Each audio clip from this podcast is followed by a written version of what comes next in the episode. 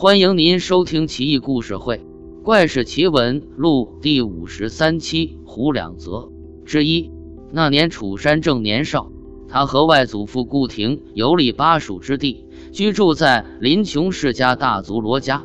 虽然到了罗岩这一带，家境大不如从前，但祖上传来的亭台楼榭依然可见昔时风貌，庭院深深，风景优胜，依然在当地富甲一方。罗氏二子一直病一生，俱学于顾廷，所以楚山虽然年幼，也杂于其间。楚与罗氏之生秦羽相得甚欢，两人经常同榻而眠，住于宅院两厢，两人同住半年，已成了莫逆之交。这年的秋天，罗延次子罗武成婚，顾廷连日奔波于酒食之间，常常喝得烂醉，而秦羽也疲于为表哥操劳婚事，忙得脚不离地。楚山一个人寂寞孤苦，一个人捧本旧书，在宅院里独自苦吟。这天晚上二更刚过，秦羽捧上一壶酒想，和楚山对饮，说：“连日来为表哥婚事所苦。”今夜偶有闲暇，某和贤弟一起来聊叙谈心。两人平退仆人，关好门窗，点亮灯芯，你一杯我一杯的喝着。古人言：“人生得意须尽欢，富贵于我又何时？”楚山道：“老鼠偷油，不过饱腹。一个人喝酒行乐，怎能言须尽欢？”某有一家人，贤弟如若见之，必会以为前人所言乐不思蜀，实乃人生大快乐。世间果有如此丽人，兄台可速让求见。这是何意？支支吾吾作甚？快讲！再不说，某可要抄家时了。余兄居此两年，曾与一家人相交，年方十七，如芙蓉出水。贤弟到此不久，家人踪迹渐少。不过每逢花开或月圆之时，或成贤弟酒醉之戏，常与无欢，无把持不住也。兄台拿在下开涮吗？若真有，此非狐即妖，非妖即鬼，实乃是狐，并非为妖鬼。但此狐色比蜜妃有过之而无不及，才似谢女，六絮纷飞之诗，非同一般，哪有不亲近的道理？楚山年少气盛，血气方刚，加上酒后兴致甚高，便当即要求务必一见。秦羽面带难色，楚山拿起笤帚。道再不让见吾，必定让汝浑身青紫，令堂见汝如见后院母猪也。见不奏效，扑通一声，楚山丢掉笤帚，跪了下去。贤弟，这是何苦？待汝见之则可。男儿有远志，何轻易下跪？待汝去见可，不知兄台是否有缘，家人是否愿意见汝？姑且一试。刚才那是和兄台开玩笑儿，兄台不必介意。先让再下去看仙。秦羽起身，绕出回廊，来到庭院假山旁边，轻声呼唤莲姐三次。只见一家人踩着小细步，如同禅宫仙子般款款而来，风姿绰约。楚顿觉置身于一片花香中，眼前唯有此女，叹道：“真乃是之未见。”只见她身穿绿罗裙，秋波流转，莲花般的面容上有淡淡的羞意。看着楚儿责备秦醋缸子，你以为我不敢见这个书呆子吗？楚面带窘色，口中含糊不清的咕哝着，勉强向家人回礼。楚山小弟还是童男子，脸皮薄，望莲姐不要取笑他了。女曰：“此不是脸皮薄，驳你祖母个鬼！这乃良心发现。你以为个个都像你天良尽丧，毫不知耻吗？”三人进屋。莲姐见酒具，笑二个醋坛子酸。人家儿子娶妇，正是闹房最欢腾之季节，尔等在此收残馅冷炙。恭喜今夜两人吃的两盆好秋食。秦道，你又不能做东请我们吃，奈何取笑我等？而就好比客店里的狮子欲食食客之血。如此，刚从六姐处拾杨桃，留得数枚，拿来请你们吃，何如？甚妙。女子从袖中掏出一个金香椰瓢，盛杨桃五枚，先如出摘。因为巴蜀之地没有这东西中，不知为何而来。二生焚时，甘甜无比。后来一切珍馔佳食都从瓢中取出，摆满整个桌子。几人痛饮。女子呼木楚：“你长得这么好看，定让寻常巷陌百姓女子垂涎，怎么还说无佳偶？你自可守株待兔也。”说完，开始极尽弄姿挑逗，言语也逐渐猥琐。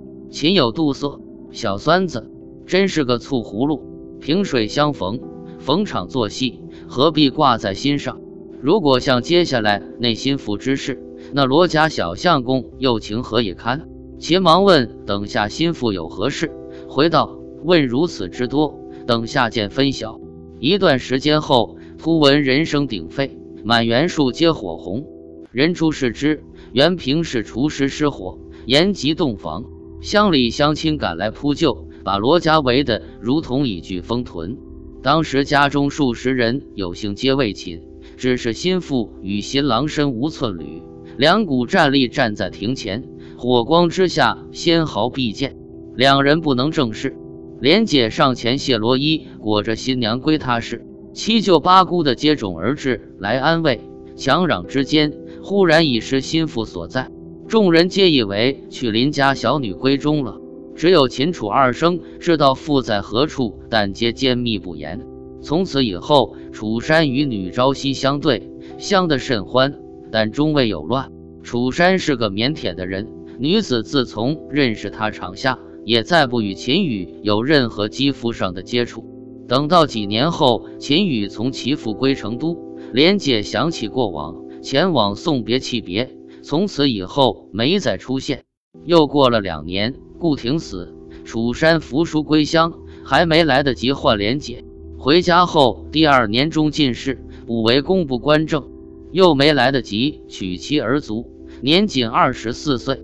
之二，杨某年纪比较大了，在某县的学堂教习明经多年，学堂内素传多胡，在他教学半旬左右。突然有一天，有人头次拜访，署名治下胡万灵顿首拜。他看完名帖，连忙让学生引进。原来是一个面似仙风道骨的老翁，神气清爽，飘然若仙。见到杨某后，自叙祖上本晋人，因为灾荒逃难于此，至今已近百年。今有事将去楚的一游。杨公年长，德高望重，所以敢以一家老小相托。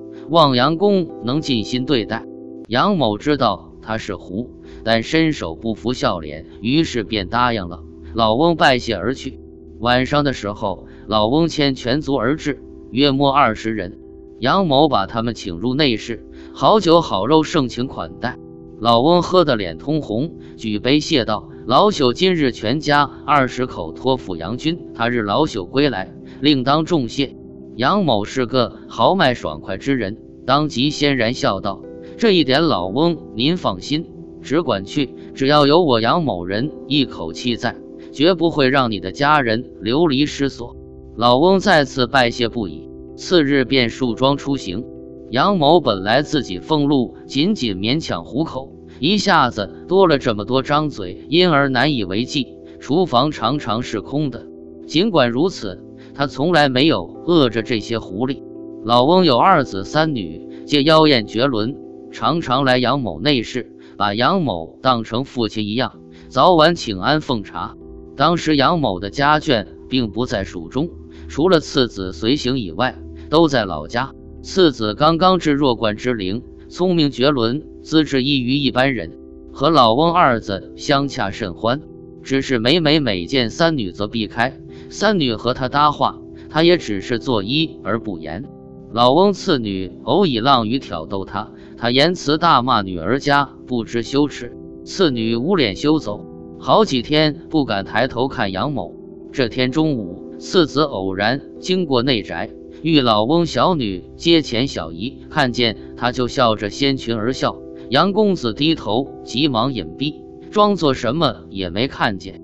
就这样过了半年。不管老翁三女如何挑逗戏弄，杨公子始终端正如一。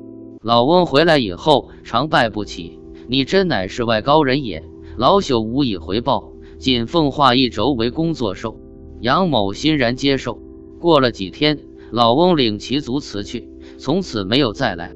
杨某看见了那幅画，那是极为平常的一幅画，画面上是一老翁老妪并肩而坐，看起来不过是一幅普通至极的肖像画，没什么鉴赏价值，因而把它放在一边。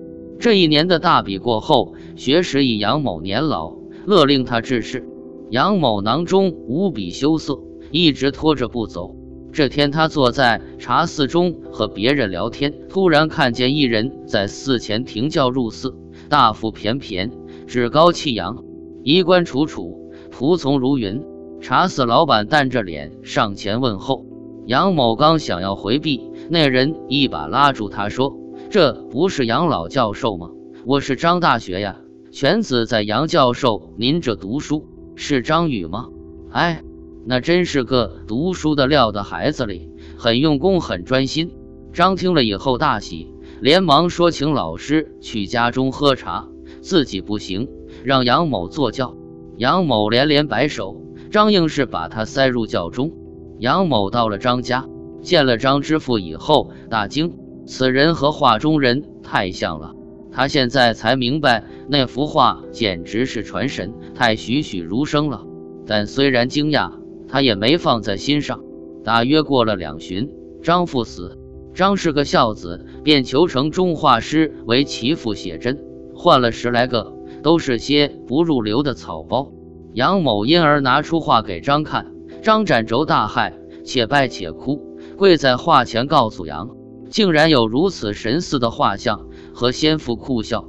先慈离世已二十一年，今日一见，仿佛仍坐于太师椅之上也。你是怎么得到这幅画的？张之子见了也跪下磕头。杨某详细讲述的画之由。张叹道：“这是狐狸借我之手，狐欲厚赠杨公，用来以报德也。